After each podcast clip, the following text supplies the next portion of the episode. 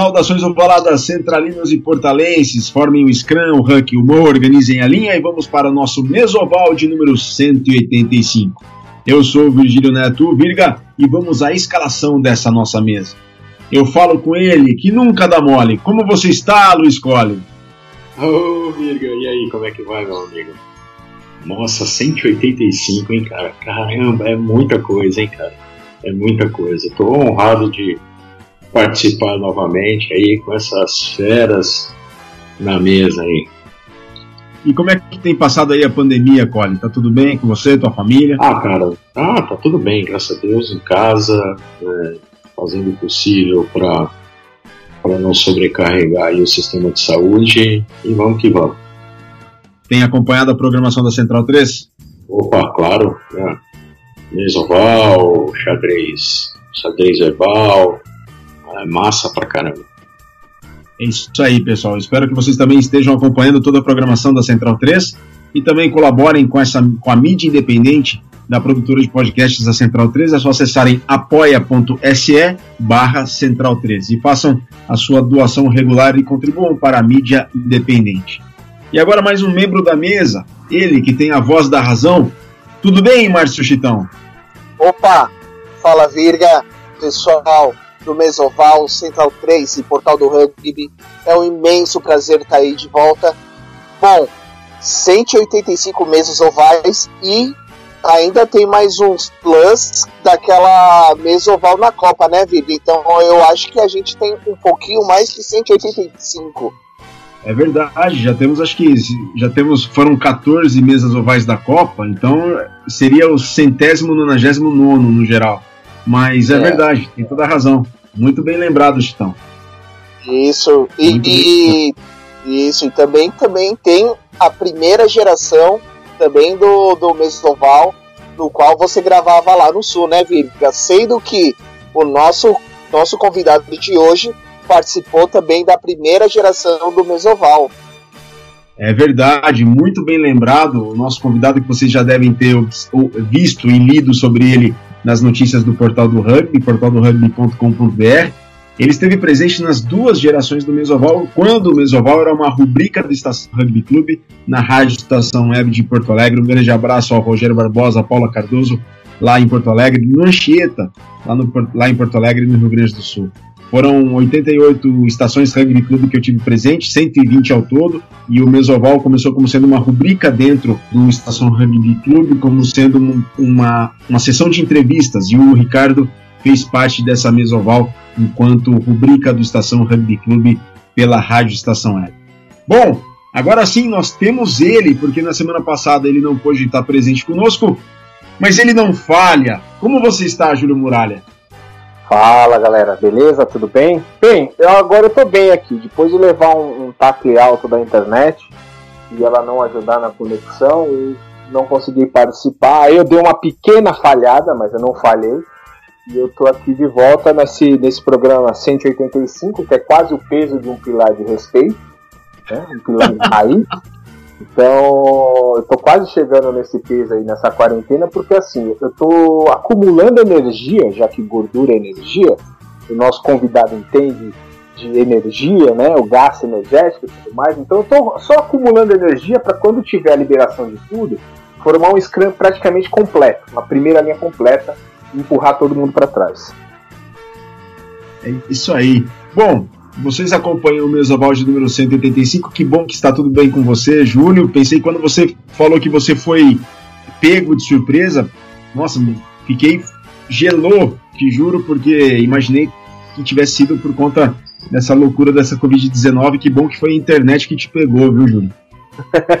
Não, fica tranquilo. Eu, eu, eu, fui, olha, a única coisa que eu consigo correr é desse tipo de coisa, entendeu? A única coisa que eu tô conseguindo correr. Então, Fica tranquilo que foi só a internet só. que bom, que bom.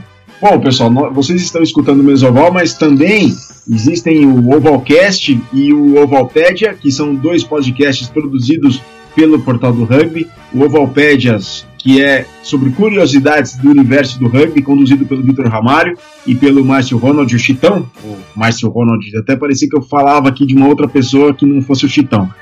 E também o Ovalcast, que é uma, um debate de análises de, é, um, é, um, é um debate, é uma análise sobre o rugby nacional e internacional, conduzido aí entra o Chitão, entra o Vitor Ramalho, entra o Francisco Isaac desde Lisboa, também tem o Júlio Muralha, também tem o Mamute, também tem o Diego Gutierrez, é uma análise completa, é imperdível semanalmente, o Valcast está no ar, sendo que o último foi com o Fernando Portugal, e eles debateram sobre e discutiram sobre o futuro do alto rendimento do rugby do Brasil, tá muito bacana, então acessem Chitão, é soundcloud.com barra Ovalcast, é isso?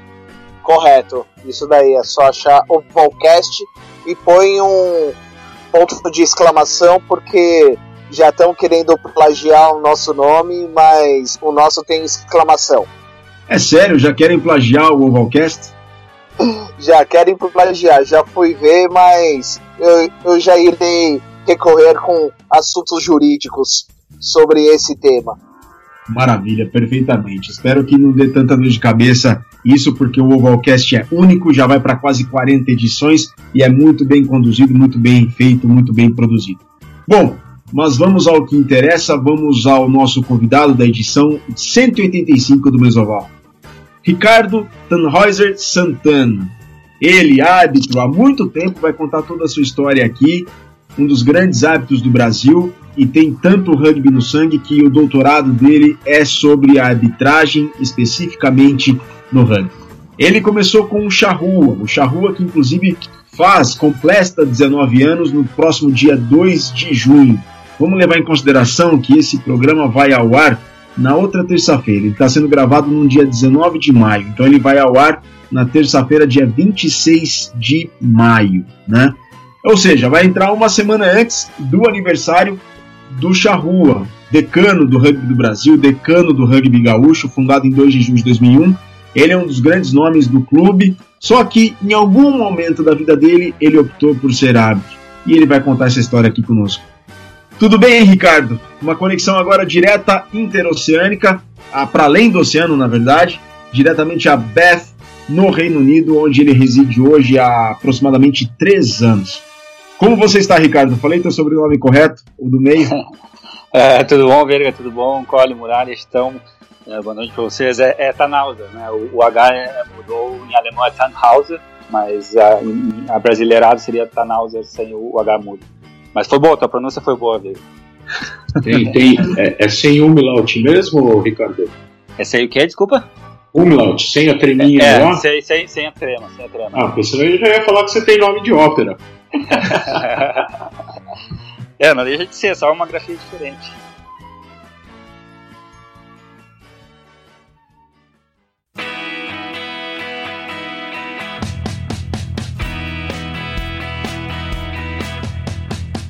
Ô Ricardo, eu sei que essa história você já deve ter contado inúmeras vezes, inclusive lá no primeiro mesoval que você participou da primeira geração enquanto rubrica do Estação Rugby Clube, como é que foi o teu início no rugby? Como é que você conheceu a modalidade? Uh, bom, eu, eu, comecei no Charrua em agosto de 2003, meu primeiro treino em agosto de 2003. Eu, uh, para te resumir bem, eu estava eu tava numa fase uh, meio complicada da vida, onde eu tinha, eu tinha começado a faculdade de fisioterapia e, e depois de quatro semestres é, decidi que não era aquilo que eu queria e, e, e queria partir para a educação física. Então eu estava num período, eu tinha jogado tênis quando adolescente, enfim, tava, sempre fui meio envolvido com esporte e estava num período sem meio uh, saber ainda para onde ir e o rugby surgiu como uma novidade. Uh, me, me, convidaram para ir para um treino e eu fui lá no gasômetro, meu primeiro treino foi lá no, no, no gasômetro em Porto Alegre. Quem te convidou? Uh, foi a Aline, foi a Aline que jogava no feminino. Era uma amiga Sim. minha e ela jogava no feminino, me convidou. Uh, e aí lá no gasômetro o Otávio Garcês dava o treino naquela época. E eu me lembro que ele na, na praiazinha que tem ali no, na frente do gasômetro botou um, dois cocos para fazer as marcações. E, e, a gente, eu fiz meu primeiro treino ali. E, e, o rugby surgiu como uma novidade. Era aos sábados lá na ISEF, terças e quintas ainda não tinha lugar definido, o charrua. Uh, então era uma, uma novidade, ah, uma modalidade diferente. Foi indo mais por uma curiosidade de conhecer um esporte novo. E, e Lacibon, é, desde 2003, né? Essa curiosidade foi, foi crescendo e, e o amor pelo esporte também. Uh, foi assim que eu comecei, cara. Foi meio do nada, assim, meio. Uh, ah, vamos ver esporte novo. E estamos aí, até hoje. E o, Ricardo? Bom, você tem. Você no clube é conhecido como Orestes, né? A gente esqueceu de mencionar aqui, mas no clube te conhece como Orestes.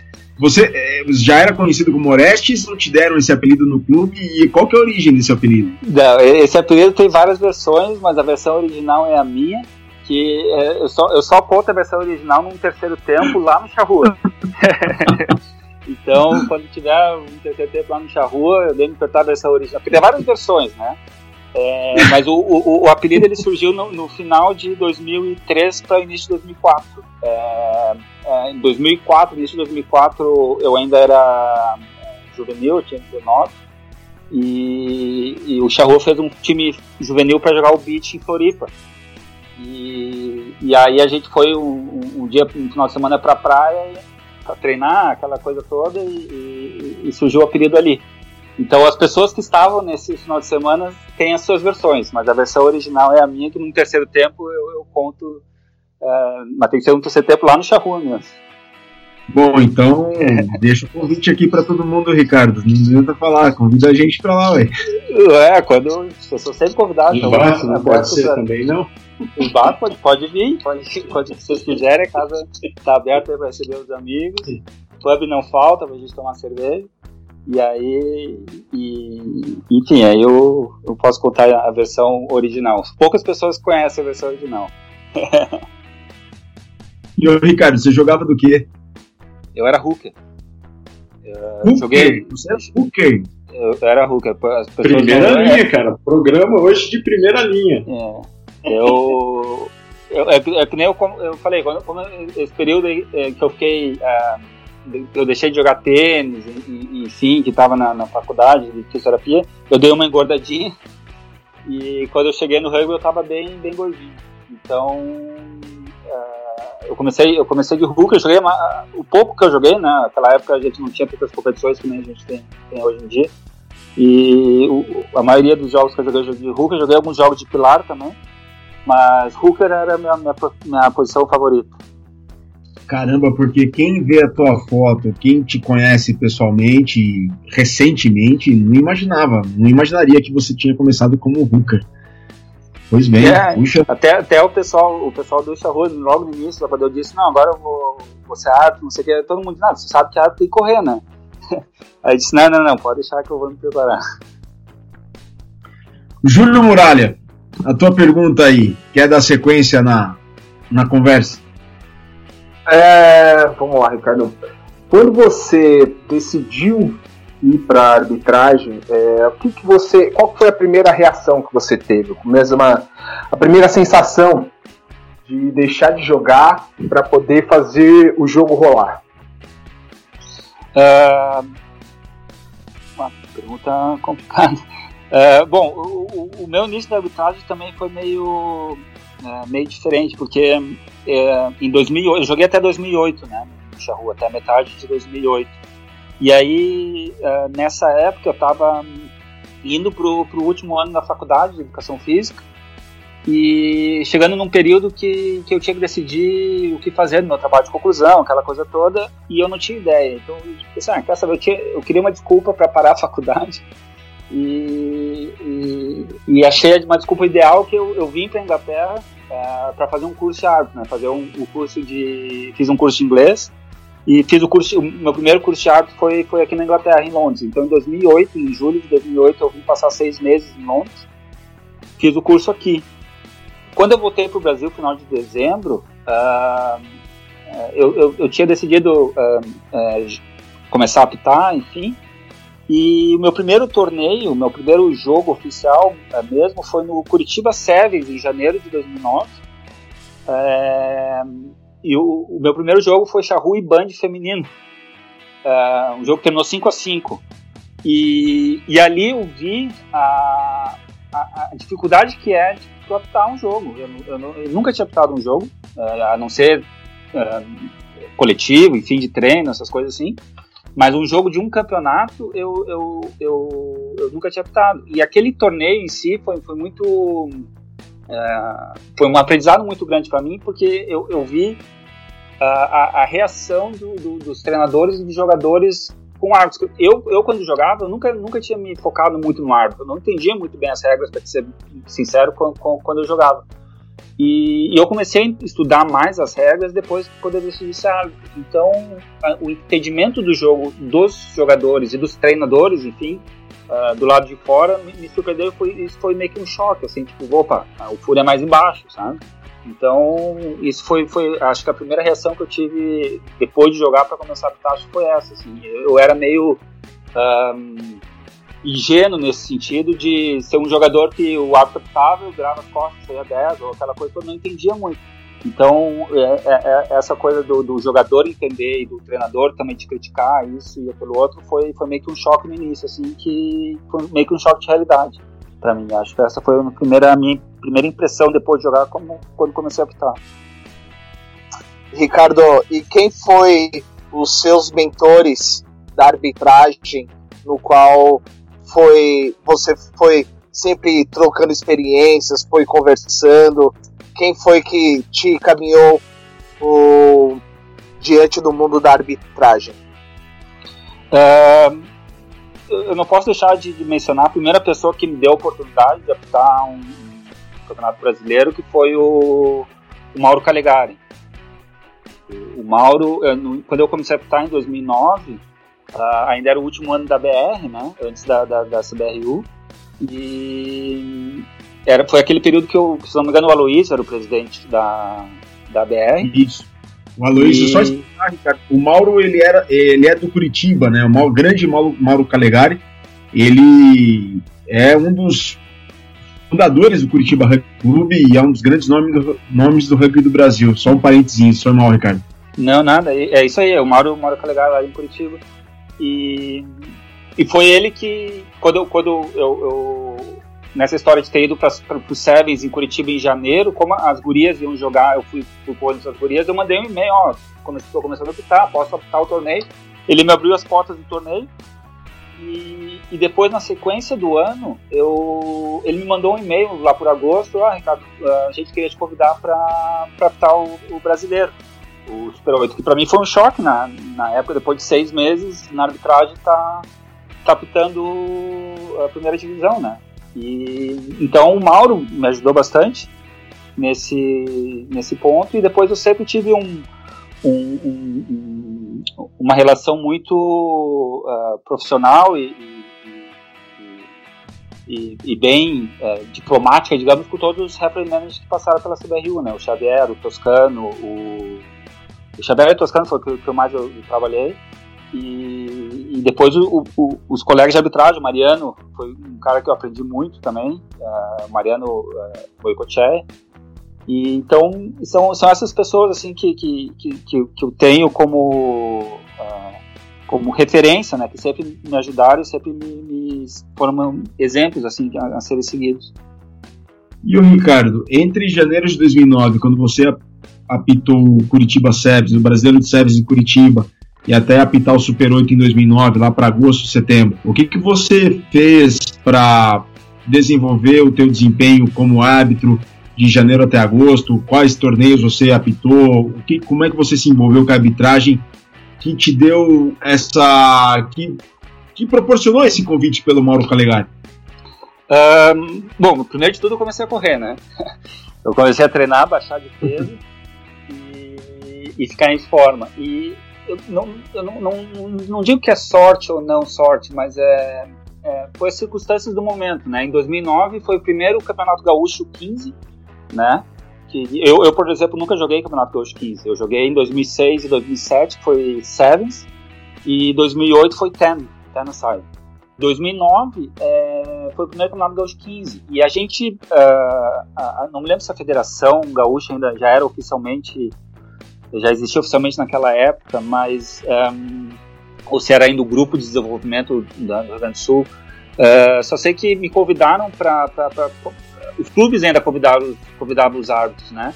Então a gente tinha três árbitros no Rio Grande do Sul, que era eu, o Ronaldo Queba E, e o Nilson, o Nilson Taminato, que, que, que, que é, é, um grande um grande exemplo que eu, que eu, tenho do rugby também, não, não na arbitragem, mas no clube em si, no rua, né, o Nilson Taminato, que ele, naquele ano ele, ele apitava o Campeonato Gaúcho também. Então a gente fez um Campeonato Gaúcho com três, uh, com três árbitros. E, então eu apitava todo final de semana praticamente, é, porque os clubes convidavam e, e, então foi isso, foi, foi nesse, nessa, nessa sequência de jogos assim, como não tinha muito hábito, os caras me chamavam, tipo, uh, eu ia apitar. E aí deu a coincidência é, do Heraldo, uh, ele trabalhava no San Diego na, na época. E ainda tinha Liga Sul, né? Naquele, naquele ano se jogou a Liga Sul. E eu me lembro numa sexta-feira, ele me ligou e perguntou: ah, o que tu vai fazer no final de semana? E aí eu disse: não, domingo, coincidentemente, naquele domingo eu ia apitar Guaíba e Charrua pelo Campeonato Gaúcho. E eu falei: não, domingo eu vou apitar uh, Guaíba e Charrua. E ele falou assim: não, então amanhã tu tá indo pra Curitiba apitar Curitiba e San Diego pela Liga Sul. Eu falei: não, como assim? Não, não, pode deixar, eu vou ver, vou ver tua passagem, a gente não tem árbitro. E, então tu tá indo com a gente, amanhã a gente pega o voo a tal hora, e bararei e tal. E, e eu fui para Curitiba apitar esse jogo. E, e, lá também eu conversei com, com o Mauro, ele me viu de novo. E, e, e aí continuou em contato. E aí foi, isso aí foi mais ou menos maio, eu acho. E aí, dois meses depois, o, o, o Mauro acabou me mandando um e-mail me convidando para apitar o, o, o, Campeonato Brasileiro. Que por, por uma coincidência, eu não sei se foi coincidência ou não, mas é, é, ele, ele geograficamente, como eu tô lá no sul, ele me botou todos os jogos do sul. Então eu optei quatro, quatro rodadas e todos os jogos do Desterro. Eu optei Desterro Curitiba a primeira rodada, Desterro e, e Band a segunda, Desterro e Rio Branco, Desterro e São José. Foi uma sequência de quatro, quatro, quatro rodadas do Desterro. E chegou no segundo dia, eu me lembro que eu perguntei pro, acho que era o I, o não me lembro o que eu conversei no Desterro, eu falei, tá, você não se importa que sou eu de novo semana que vem? Disse, não, não, não, é, enquanto a gente tem um árbitro para ter os nossos jogos, tá tudo de bom, gente, não importa que seja tu e tal. E, e, foi assim, foi assim que eu, que eu, que eu comecei no, no, brasileiro na primeira divisão. É, uma coisa vai atraindo a outra coisa, não escolhe. Pois é, uma coisa vai atraindo outra coisa. E, e assim, né, nos últimos tempos, antes de, de você ir para o seu, seu dever aí na, na Inglaterra, é, a gente via você como um dos grandes árbitros aqui do Brasil. Né? Você se desenvolveu muito bem, você, é, é, você cresceu muito bem nesses anos todos que você ficou por aqui. E aí é o seguinte, como é que é a arbitragem aí na Inglaterra? Como é que você está se enturmando com a arbitragem por aí? Uh, bom, acho que a, melhor maneira de, de, de, explicar isso é de cima para baixo. É como a arbitragem, como o rugby aqui na Inglaterra, ele é, uh, ele é, é, dividido, né? Eles, uhum. têm, eles têm 12 divisões, são 12 divisões aqui. É, eram 14 até alguns anos atrás, mas o rugby está diminuindo em todo o mundo, então são só 12 hoje. Então tu tem da Premiership do nível 1 até 12 uh, décima segunda lá embaixo. Então tem Premiership e Championship, que são o, o rugby profissional. Os profissional, né? Isso. Aí depois tu tem a National League, que é National 1, 2 and 3, ou seja, National 1, 1 2 3, que são o rugby, é o rugby semi-profissional. E aí depois da sexta divisão para baixo é o que eles chamam de Community Rugby, que é, que é o rugby amador. Então eu quando, quando vim para cá eu comecei no, no Community Rugby, né, do, de novo, no, uh, de baixo, e hoje eu estou na National 3, ou seja, estou na quinta divisão, é, quatro divisões abaixo da, da Premiership, né, já no semi-profissional. Então foi, foi um aprendizado muito grande. É, voltar para um. Porque quando eu saí do Brasil, eu estava, digamos, no meu melhor momento dentro da arbitragem. Né? E uhum. tendo apitado. Eu tenho em 2017 a, a America's uh, Championship e, e do Américas em 2016 a Pacific Challenge no, no Uruguai. Então, num, num, num, ambiente muito profissional, né? E quando eu vi é, você cá, tava, tava ali, você e o, o Henrique Platais ali no topo ali da arbitragem aqui no Brasil. Isso. O...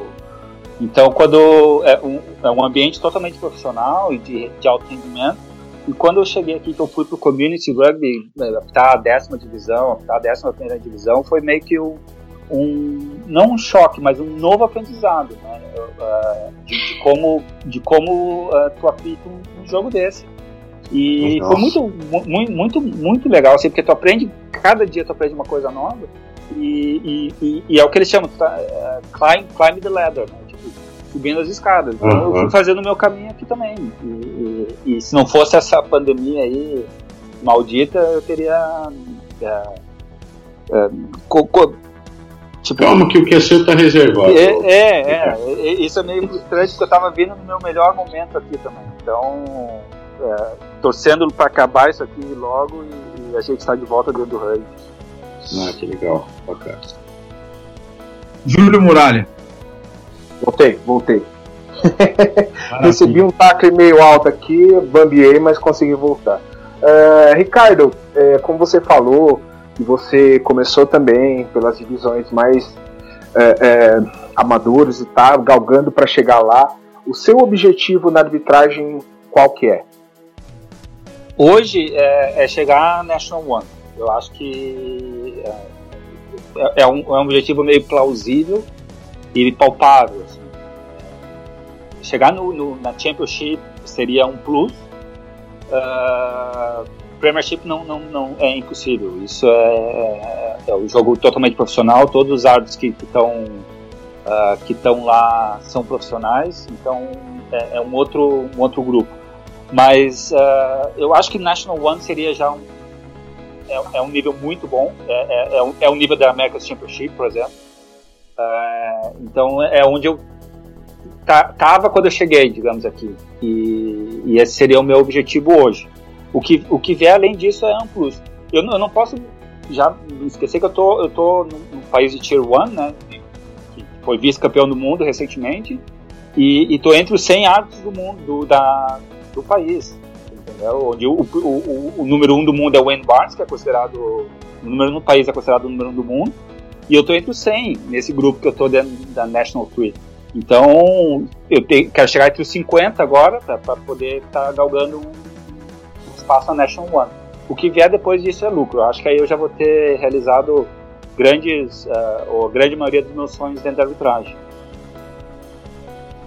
E eu, Ricardo, qual que, para um árbitro, assim, qual que é a diferença entre o rugby europeu e o sul-americano?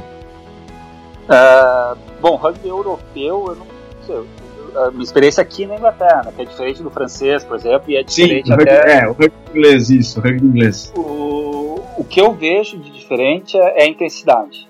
Aqui a, a intensidade é, é, muito maior, a velocidade do jogo é maior. Uh, o ball in play time, que eles, que eles chamam aqui, é maior. Uh, o tempo de uh, para tu iniciar um, um, uma nova jogada, depois que a bola para, por exemplo, um scrum, um line-out ou alguma coisa assim, é muito mais rápido. E com a diferença de que na América do Sul, é, principalmente no Uruguai, onde tive a oportunidade de habitar algumas vezes, uh, o breakdown é, ele é, é, muito mais intenso. Aqui o breakdown não é tão intenso, mas porque eles querem uma bola rápida para reciclar e jogar aberto, enquanto no breakdown no, no, Uruguai, por exemplo, é uma batalha pela vida. Né? Cada, cada rugby é, é, é, é uma batalha pela vida para eles lá. Então essa para mim foi a principal diferença que eu vejo, a principal diferença que eu vejo. Assim. O jogo aqui é muito mais rápido e dinâmico, e, e, enquanto que o contato na América do Sul é muito mais intenso. Chitão. Opa.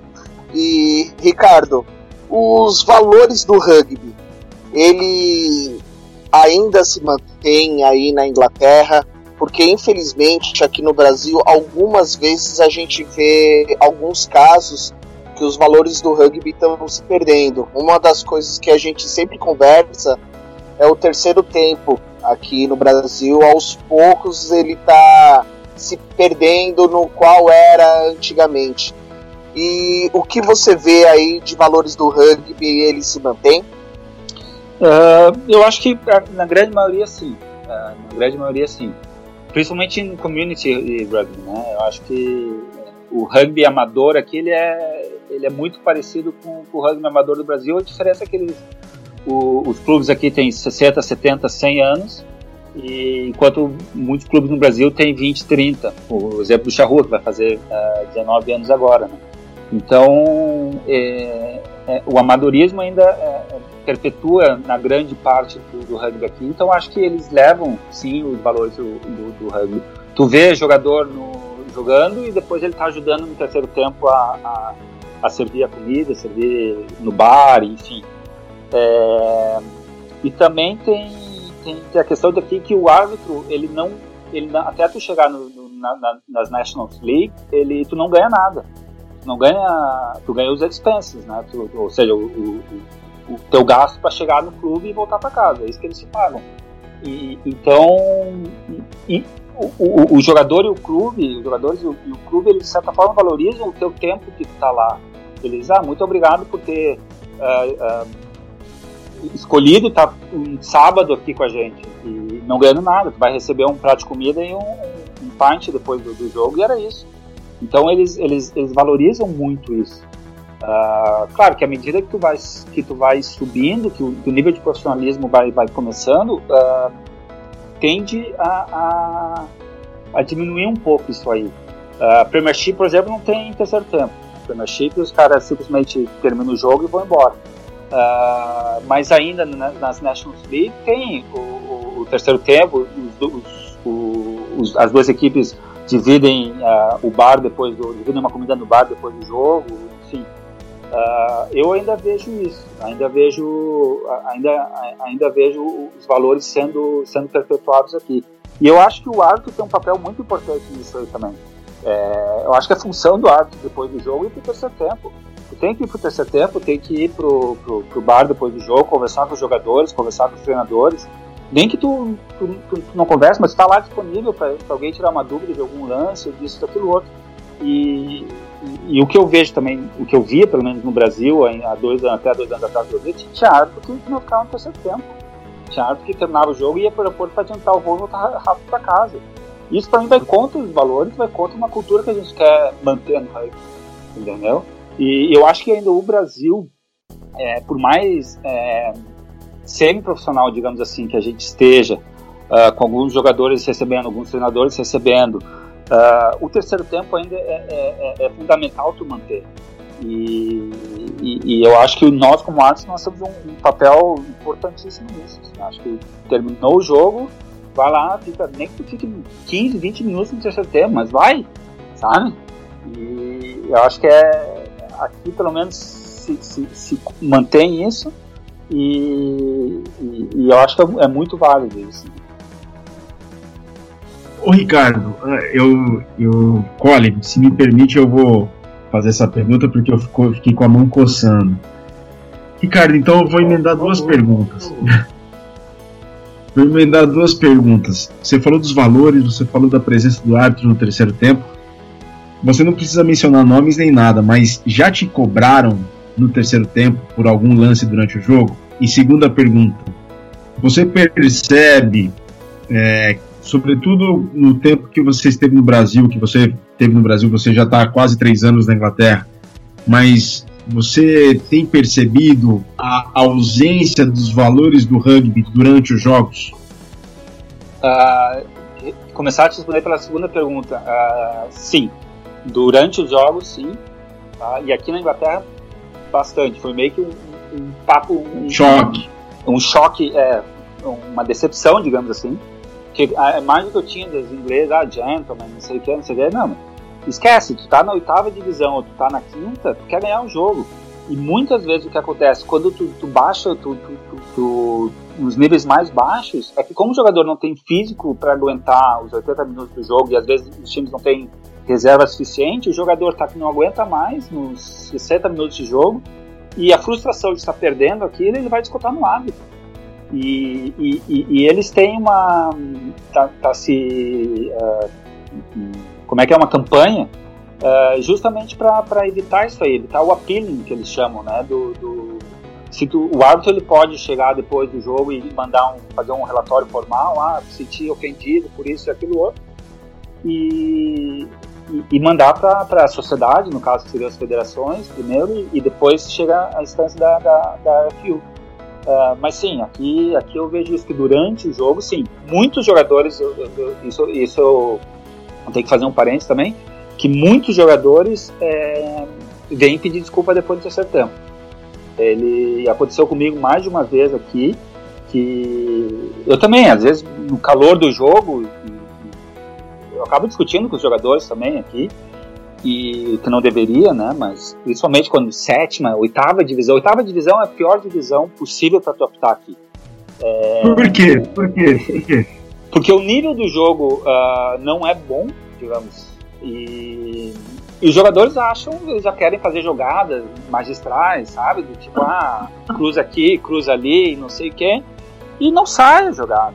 E, então, os jogadores acham que estão no nível técnico muito maior, quando na verdade não estão e, e, espero que tu, que tu seja a favor dele sempre. Uh, então, acaba sendo muito frustrante quando tem, tipo, a gente conversa de usados aqui, bah, aqui que tem de semana, bah, tem um level way, ah, level, oitava divisão, bah, bah, boa sorte, né? A gente dá risada, porque é, sabe que, que vai ser complicado.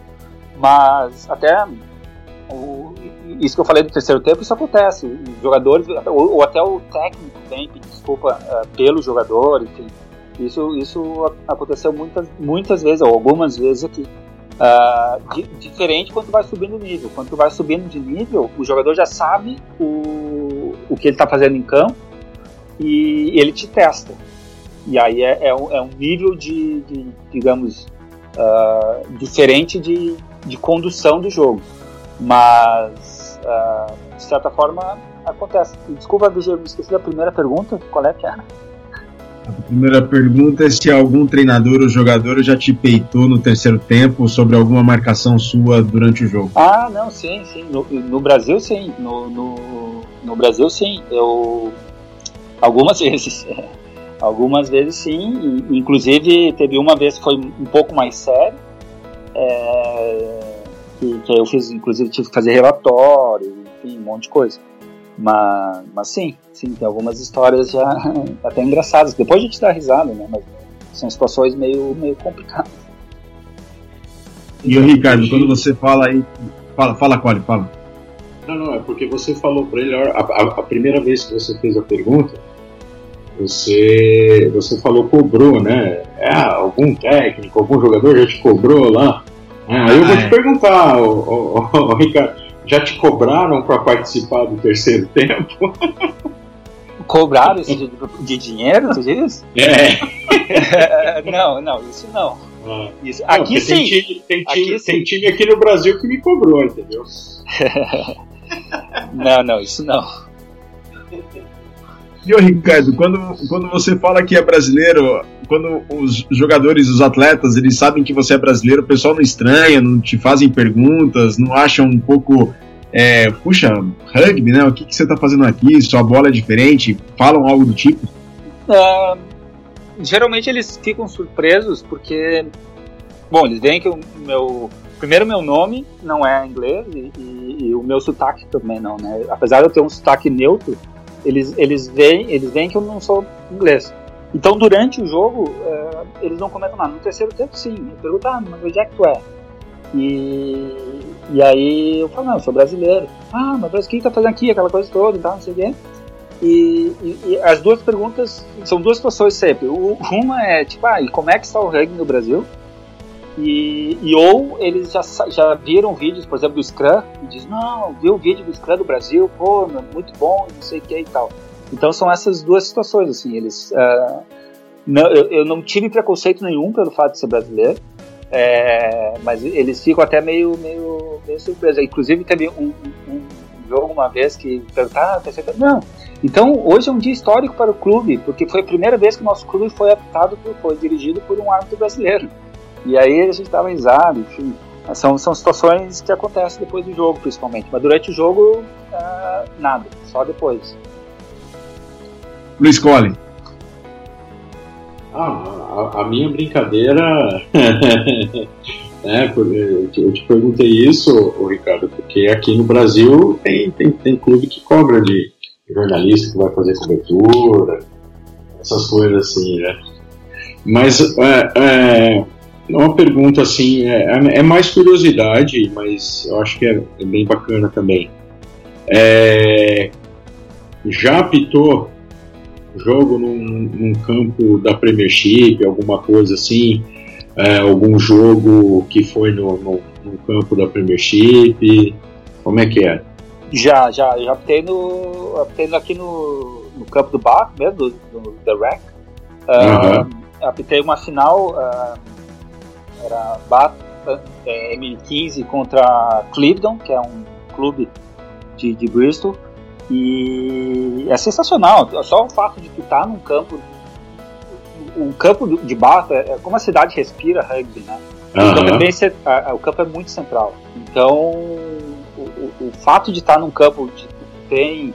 Uh, aquele bem tipo inglês, o, negócio, as arquibancadas. É, o, e o Bath é bem e o Basse é bem, é bem interessante também, porque tem aqueles, aqueles prédios antigos ali em volta. Exata, é, exatamente. Isso é, é no meio do jogo, assim, quando dava uma pausa, eu ficava olhando, bah, onde é que eu tô, né?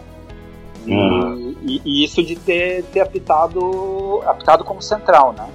Mas ah. como assistente, eu, eu, tive a oportunidade de estar no, no circuito de Sevens e Wickham.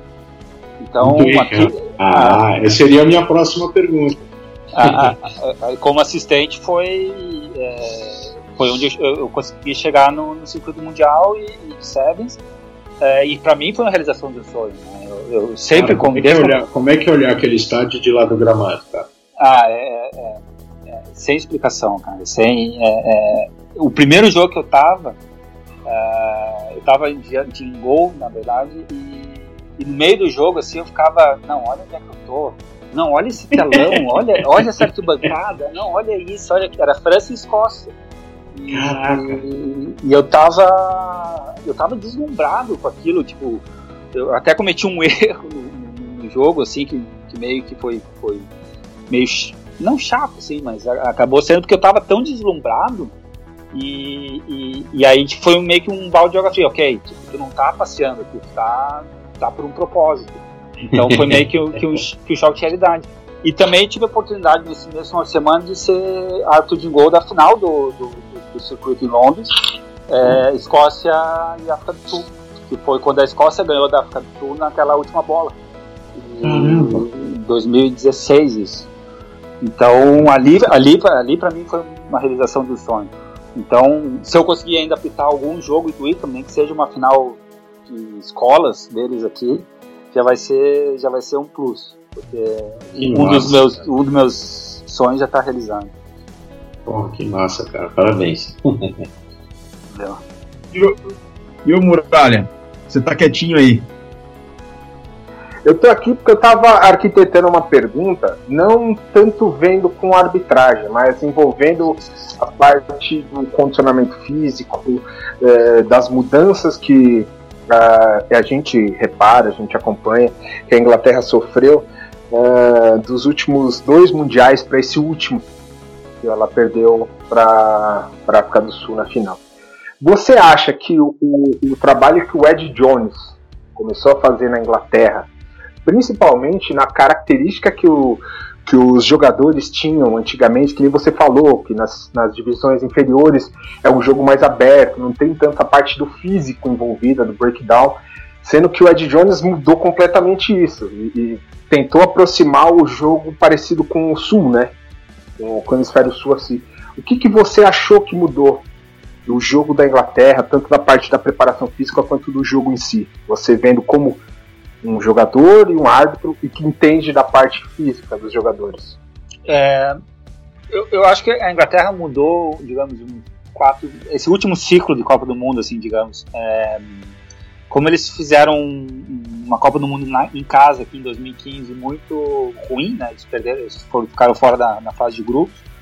É, precisou dar um choque. Eu acho que eles tinham um rugby muito pragmático antes, né? Era muito técnico, muito ah, vamos tem um penal aqui, vamos estar para online, vamos baixar um wall, ganhar uns metrinhos, jogar para a linha, fazer umas duas, três fases, outro chute, enfim. E, e hoje o que, que, que, a gente vê é um rugby muito mais dinâmico, né? Eu acho que o que o, que o Red Jones conseguiu fazer foi exatamente isso que você falou. Ele conseguiu botar um, um dinamismo dentro da Inglaterra que o conhecimento tática de jogo eles têm. Impressionante a, a, a qualidade de detalhes ou a, a de, de, análise de jogos que eles fazem. Os jogos aqui na, na da Premiership que passam na, na TV, os, os comentaristas, a análise que eles fazem de, de, de jogo é impressionante, o nível de detalhe que eles chegam. Então acho que ele conseguiu botar um dinamismo no jogo e uma, e uma velocidade é, legal. Uh, apesar de os ingleses eles, eles caíram em cima dele quando, quando a Inglaterra perdeu a final da Copa de agora do, do ano passado. Né? Quando eles perderam para a África do Sul, eles caíram em cima e estavam quando ele, o Ed Jones renovou, muitos, muitos criticaram porque acharam que era um período de uma nova mudança. Mas eu acho que ele conseguiu botar um dinamismo uh, e, e, tirou aquele pragmatismo do, do rugby inglês, sabe? Ele botou a impressão dele, né? Colocou uma impressão nova no time e que ninguém esperava isso, né? Tanto que, não sei, para mim, é, é, a Inglaterra quis jogar do jeito mais pragmático na final e aí tomou aquela paulada da África do Sul, né? Se eles tivessem mantido o jeito de jogar deles, que eles jogaram tudo que eles podiam jogar contra a Nova Zelândia, então eu acho que teve esse, esse choque aí de querer voltar um pouquinho o jogo anterior e tomar essa porrada. É, foi mais ou menos isso que, que, que foi comentado aqui. Muitos uh, acharam tá, nós chegamos no nosso limite contra, contra o Blacks. E, então, a gente não, não consegue jogar melhor do que a gente jogou. Então, a derrota, digamos, foi mais, é, menos doída, porque, ok, ganhamos dos All Blacks, chegamos no limite que a gente podia chegar. Ao outro lado, não, outros, concordam exatamente com o que tu falou, assim, a gente a Inglaterra mudou um pouco o estilo de jogo para jogar contra a África do Sul e, e, não deu certo. Mas eu acho que o, o, o rugby inglês hoje ele está ele, ele tá muito, muito dinâmico e muito rápido. Né? Ele está ele tá, óbvio que no, no, contato ainda contra, os, contra as, as, as potências do hemisfério sul, principalmente a África do Sul, Austrália Nova Zelândia, eles ainda perdem um pouco, mas em questão de, de velocidade, dinamismo, entendimento de jogo, eles, estão, eles são excepcionais. Chitão, agora é você que está quieto. Vamos lá. Ricardo, é, com essa fase atual que a gente está enfrentando do, da pandemia, você vê que o rugby vai ter alguma mudança daqui para frente?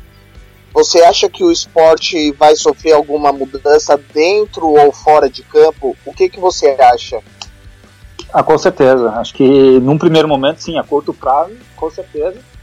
Uh, até a gente descobrir uma vacina, né? Até a gente conseguir ter a vacina para isso aí. É, o que está sendo discutido aqui é a Premiership oficialmente não acabou, né? A temporada eles querem jogar ainda os jogos que, que ainda restam. É, para baixo da Championship e para baixo tá já tudo acabou. Uh, eu infelizmente acho que não vai que a temporada não vai começar em setembro como eles estavam uh, inicialmente prevendo. Ah, e se a gente tiver rugby é, ainda esse ano, uh, a gente vai estar no lucro. Infelizmente, eu já fui mais otimista, hoje em dia eu estou sendo mais realista. É, até porque o meu, o meu orientador do doutorado ele é ele é também chefe é, né, do grupo de pesquisa médica da RFU. Então, eles discutem isso, uh, como eles vão uh, recomeçar o rugby.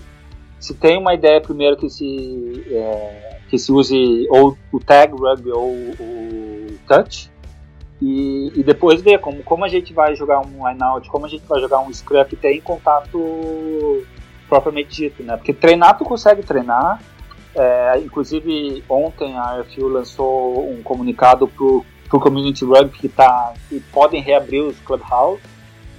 Os jogadores podem acessar os campos para treino de novo, desde que se mantenha o distanciamento, desde que seja treinos individualizados.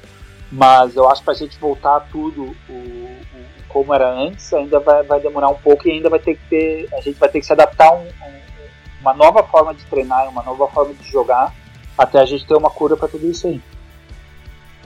E, Ricardo, você mencionou o doutorado e o teu doutorado tem a ver com o rugby e a arbitragem propriamente. Você falou em off para nós que é sobre demandas fisiológicas, testes físicos, tomada de decisão.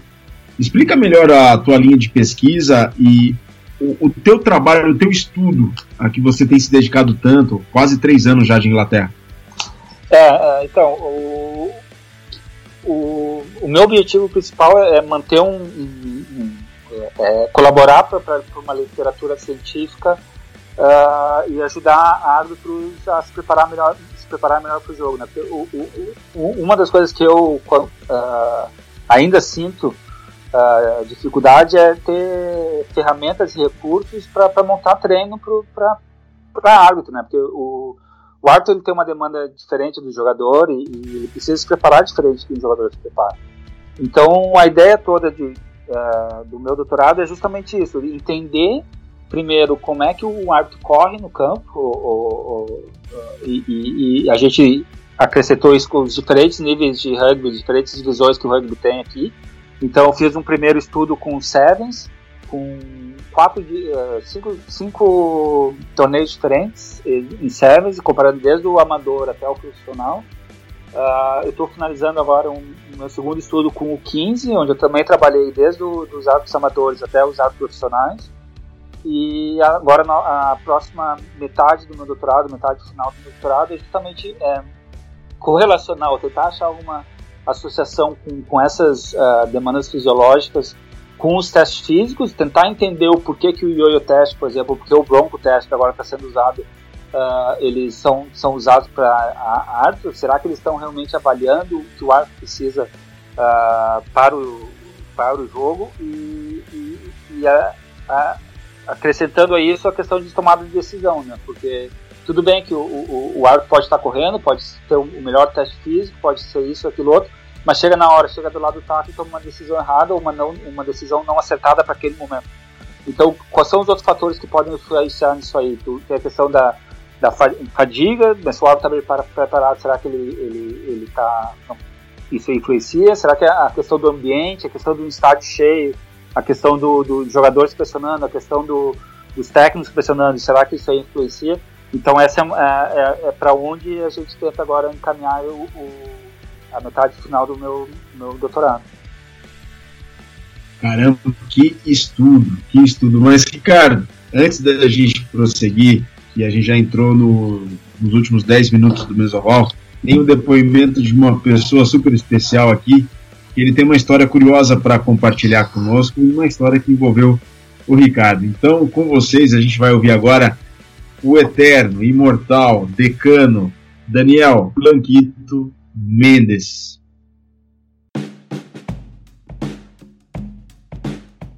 Então sempre foi um cara que eu troquei ideia, né? Eu sou um cara que eu sempre curti, cara. Eu sempre achei legal a arbitragem. Inclusive, eu acho que eu comecei a apitar uns jogos antes mesmo do Orestes. Mais aqui no Rio Grande do Sul e tal. Depois ele se encarnou. Sempre apoiei ele, cara. Me achei massa. Porque ele se encarnou a Fuzel. Até, tipo, no Charru ele tem uma, uma, uma. A galera vê ele como um cara que encarnado, sabe? Aquele tipo de cara que decide alguma coisa da vida e, e ele meteu bala, né? Se destacou, cenário nacional, internacional. Foi muito legal, a gente tem orgulho dele pra caramba. E eu sempre fui o cara de conversar com ele sobre isso, porque eu sempre tive curiosidade, como é os jogos, como é que é a relação com os jogadores, com os árbitros, regras, sempre foi uns papos que a gente sempre teve, sair pra beber e conversar sobre essas coisas. Ele já tentou me convencer várias vezes a, a, a bandeirar, pelo menos, os jogos dele. Uh, época a gente tinha a ideia de fazer um grupo de arbitragem fixo, né? eu, ele e o Álvaro pra ficar viajando pelo interior aí e curtindo, né? Pitando jogos e curtindo. Quem sabe um dia a gente faz isso aí. Uh, vou mandar outro áudio. Enfim, cara, é um parceirão meu que eu já fui duas vezes visitar ele lá na Inglaterra. Ele não ele não veio me visitar no Brasil. né, então, acho que não foi em 2018 e 2019 eu fui pra lá. Até esse ano é capaz de ouvir de novo, cara, mas agora desse monte de merda, hein? E a gente sempre combina e vai nos jogos lá, vai. Dois anos seguidos que a gente foi na, no London Sevens e na final da Premiership lá. Junto, óbvio que ficando muito louco. Inclusive na ida do ano passado, que eu fui sozinho, né, cara? Fui sem a família. Essa história é boa. Nós ficamos lá em Twickenham, né? Tomamos um monte de cerveja, vimos jogos, era o primeiro dia do Sevens. Nós tomamos um caminhão de cerveja, cara. Aí que saímos do, do estádio, tem um monte de pub ali, bem massa, ali perto de Twitter do estádio. E a gente foi pro. Ah, não lembro o nome, cara, mas um que é bem barato a cerveja. E a galera vai pra lá, todo mundo vai pra lá. A gente foi pra lá, bah, lotadaço, fomos ficando, fomos ficando, fomos ficando. Tava nós dois e mais dois amigos com as namoradas, as respectivas, respectivas namoradas. E a gente foi tomando trago e tava mais um primo do Orestes. E essa galera foi embora, ficou só eu, o Orestes e o primo dele. E fomos ficando, conhecemos um americano um maluco lá, fomos tomando com os caras. E aí, tipo, chegou, sei lá, 11 e meia da noite, o Orestes ali todo metódico. Uh, daqui 15 minutos não teremos mais uh, trem pra ir embora. E aí, puta, e agora vamos embora? Ah, foda-se o trem, deu um de ônibus. Aí lá pela, sei lá, uma da manhã, Orestes, daqui 10 minutos, parte o último ônibus. E nós tava lá se divertindo, nem sei o que, que, que tava tão divertido, mas nós tava lá. E aí, ah, vamos ficar, vamos ficar aí. Uh, ah, foda-se o ônibus. E eu já tava preocupado, né, cara? Porque eu tava cansadaço. No outro dia tinha mais Sevens. E eu, bom, preocupado como que eu ia embora, né, cara? E aí. É, teve que a gente perdeu o ônibus, perdeu o trem. E aí a gente convenceu o. Convenceu não, sei lá, o primo dele lá se ofereceu, ah, eu pago o Uber. É, o cara mora lá, então pra ele era de boa. Mas Twitter é bem longe de onde a gente tava, cara. Sei lá, 35 quilômetros, digamos. Daí, cara, uh, ficamos loucaço lá nas três e pouco da noite. Ah, vambora. E chamaram o Uber lá, nós meio que, pá, cada um se jogou num canto assim no Uber e foi embora. E o primo dele ficou lá conversando com o cara na frente, loucaço. E aí, cara, mas antes de Uber, quando o Orestes tava chamando o Uber lá, ele perguntou: Ah, qual o teu endereço? E eu disse lá, Success Garden, uh, tal número, era o nome da rua, lembro até agora. E ele botou, e aí, pá, coisa de bêbado, né, meu? Foi tipo no griteiro. Cara, a gente foi no. O bagulho era longe mesmo, cara, era uma viagem, era uma viagem, assim, cara, sei lá, 40 minutos no Uber. E aí, uma hora assim, o Orestes me cutucou, tava eu e ele atrás, ô meu, chegamos. Eu olhei pro lado, assim, pô, tava lá na cidade ia fazer um dia. E eu, ah, pra mim tudo igual as ruas, né? Pô, falou, falou aí, galera, até amanhã desci do carro, loucaço, assim. E comecei a caminhar, não reconhecia as coisas. Ah, desce mais ali pra frente, fui em caminho uns 300 metros, cara. E aí que eu percebi que eu não tava na minha rua. Eu, tá, devo estar na rua do lado, alguma coisa assim, me largaram um pouquinho antes. Na hora eu já pensei, ah, olha esse pau no cu, deu uma economizada e me deixou aqui em qualquer canto. Mas uh, aí peguei, cara, botei no Maps, assim, no meu celular onde que eu tava. Eu tava a 35 quilômetros do, do, Ainda estava a 35 quilômetros de casa, só que do, do outro lado. Tá ligado? Cara, puta que pariu, velho. Caralho, não acredito. Caras me largaram mais longe do que eu tava, tá ligado? E, e aí, vai, e, e aí o que aconteceu? Eu tinha muito pouca bateria, cara. Tipo, tinha 2% de bateria. Eu tava muito afim de dormir, cara. Só dormir. E eu, caraca, velho, não vai dar tempo, não vou conseguir com 2% de bateria. Descobrindo que ônibus que eu pego, que não sei, nem tinha ônibus, né, cara? E aí, cara, cheguei a, cheguei a cogitar me deitar num gramadinho que eu achei lá. Me escorei num murinho assim, bah, cara, deixa eu deitar nesse gramado aqui, amanhã eu resolvo isso, foda-se. Mas aí eu. Aí o anjinho da guarda disse, cara, chama o Uber. Eu consegui daqueles 2% de bateria que eu tinha, eu chamei o Uber. Quando eu cheguei, pra te ter ideia, quando eu cheguei no hotel, eu já não tinha mais bateria no celular. Então foi, pá, já salvou minha vida com aquilo ali. Pá, esse áudio ficou longo. E é isso, cara. Isso aí, eu acho que eu mandei vários áudiozinhos aí, vários, vários relatos aí do Aracezinhos Guerreiro, que se puxou para virar um puta de um árbitro, meu parceiraço. Espero visitar ele lá em Bafo. Tava conversando com ele sábado, cara. Sábado nós tava falando aí no nosso pub virtual uh, trocando umas ideias e vendo lá a casa dele, fotografando fiado, tirando onda. E agora vamos ver se a gente consegue ainda, pós-pandemia, dar uma banda lá, né? Uh, e quem sabe dessa última vez aí daí ele não perde o ônibus. Que da última vez que eu fui pra lá, ele mora em Bafo, né? Ele pega um ônibus pra ir até Londres, fica ali uns dois, três dias. No dia de que ir embora, ficou tão bêbado, perdeu o ônibus, teve que esperar até as 8 da manhã do outro dia. O bus era tipo 11 da noite, e você pegou outro dia na rodoviária lá esperando, mas né? É um boca aberta. Tá? Valeu, querido. Não sei se ficou bom aí, qualquer coisa me manda aí, eu mando alguma coisa mais resumida, ou sei lá. Abraço.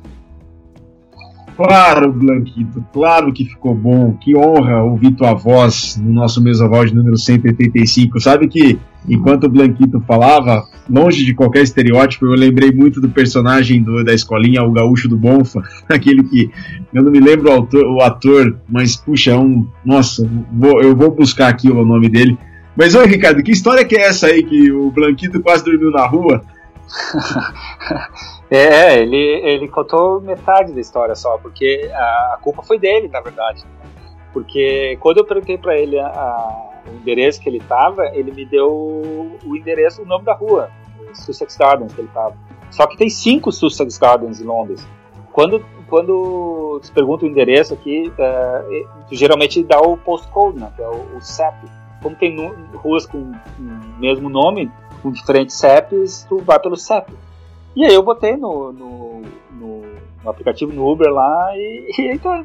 e aí chegamos e tinha uma placa. Tinha realmente, quando o, o Uber parou, o Uber perguntou, tá bom aqui? Quando eu, eu cutuquei ele, eu olhei a placa e disse, tá, se vocês cadê? Uber, o que? Tá bom? E ele, não, não, tá bom, tá bom, tá bom. E aí o, o resto é história. Que sensacional. André Damasceno, nome do gaúcho do Bonfo. André Damasceno. Lembrei, lembrei não. Consultei aqui o Google e cheguei até o nome dele, André Damasceno. Ô, ô Ricardo, qual na sua história da arbitragem você anota quantos jogos você já apitou, já anota a sua trajetória, você tem uma estatística sobre isso? Como é que é? Você marca tudo que você faz? Uh, no Brasil, não. Aqui, aqui, eu, aqui eu comecei a fazer até porque uh, a RFU exige isso, que tem um registro né, de, de jogos, enfim. Então, desde que eu cheguei, eu fiz 98 jogos aqui. Eu tava. 98 jogos. 98 jogos. Eu tava, eu tava buscando 100. Eu, eu ia marcar o 100 né, antes ainda do final da temporada, se não fosse a, a pandemia. Mas agora o próximo objetivo é 100 e, e aí depois a gente continua a ver até onde chega. O coração bateu mais rápido e mais forte antes do primeiro jogo aí na Inglaterra, você se lembra? Me lembro, me lembro, ele era uma novidade. Tipo, tudo era uma novidade, né? Um clube. É, foi Império. É, São Bernadette, o nome do clube, na verdade. E oitava divisão foi o meu primeiro jogo. E o campo é, é no antigo aeroporto em Bristol. Porque apesar de, apesar de, eu, de eu morar em Bath, eu apito pela Bristol Society. Né? As societies são como se fossem as federações. Então, tem 37 societies e apesar de geograficamente eu estar em, né, que é Somerset Society, eu, eu, eu acabei optando por ir para Bristol. Então, é, é, no antigo aeródromo de Bristol, foi um aeródromo da, usado na Segunda Guerra. E, então, o campo fica. É que nem a hípica. Tu conhece a hípica lá? O vestiário fica afastado do campo. Né? Então, conheço, conheço. É, é, é, igual a hípica, bem, bem parecido com a hípica. Então, um frio, era novembro, tava um, um frio já, e, e, foi aquela coisa tipo, bah, como é que vai ser? Foi aquela aquele misto de ansiedade pelo meu primeiro jogo e, e, e curiosidade também. E foi legal também que no terceiro tempo o, colaborou o fato do time da casa ter ganho, né? E eles me convidaram, porque quando eles têm o Man of the Match, é, eles dão um prêmio pro Man, Man of the Match, não sei o que, e eles, ah, queremos homenagear também o, o, o árbitro brasileiro que teve o seu primeiro jogo no Reino Unido e tal, não sei o que. Aí me chamaram lá, me deram um, um pint para comemorar o meu primeiro jogo no, no, Reino Unido. Então foi, foi, foi especial, vai ficar, vai ficar marcado também. Muito especial. Que bacana, parabéns.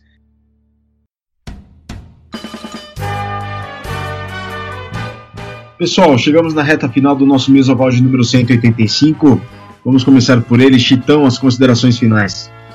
Caramba, muita história boa.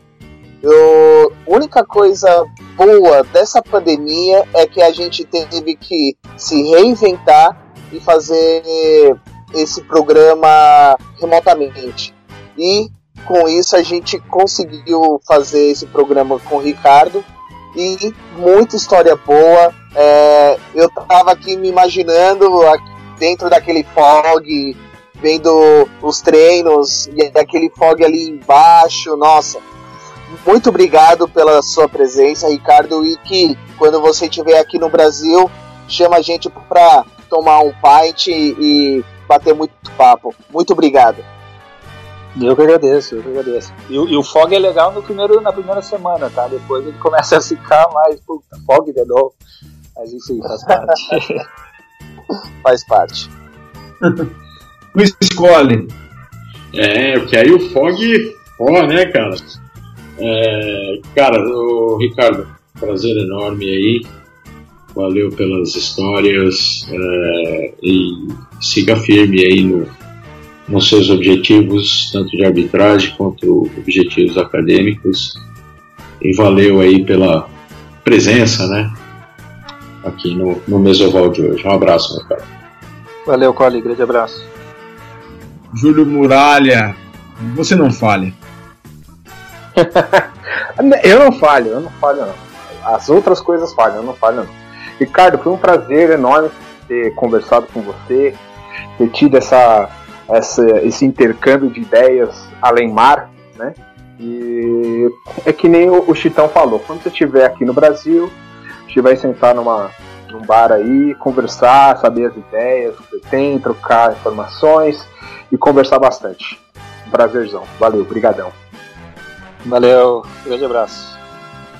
Ricardo, eu faço das palavras dos meninos ou dos guris, como preferir, as minhas também, porque a tua contribuição com o esporte é imensa, tanto dentro de campo quanto fora de campo, sobretudo agora no doutorado, que você tem procurado criar uma base de literatura para o árbitro poder se preparar melhor, se dedicar melhor não, não apenas para o jogo, para um jogo, mas para o esporte, para o esporte ficar melhor, para contribuir com o andamento, com a colaboração com o jogo, para que o jogo se torne mais atraente, mais fácil de ser jogado, mais fácil de ser interpretado.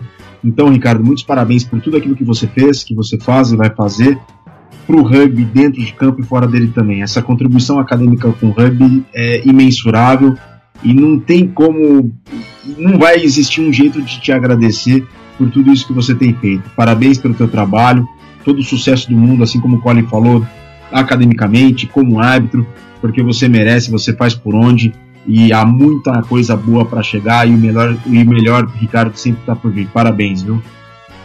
Valeu, Verga. Eu que agradeço a, o convite. Foi um prazer enorme estar tá, tá participando.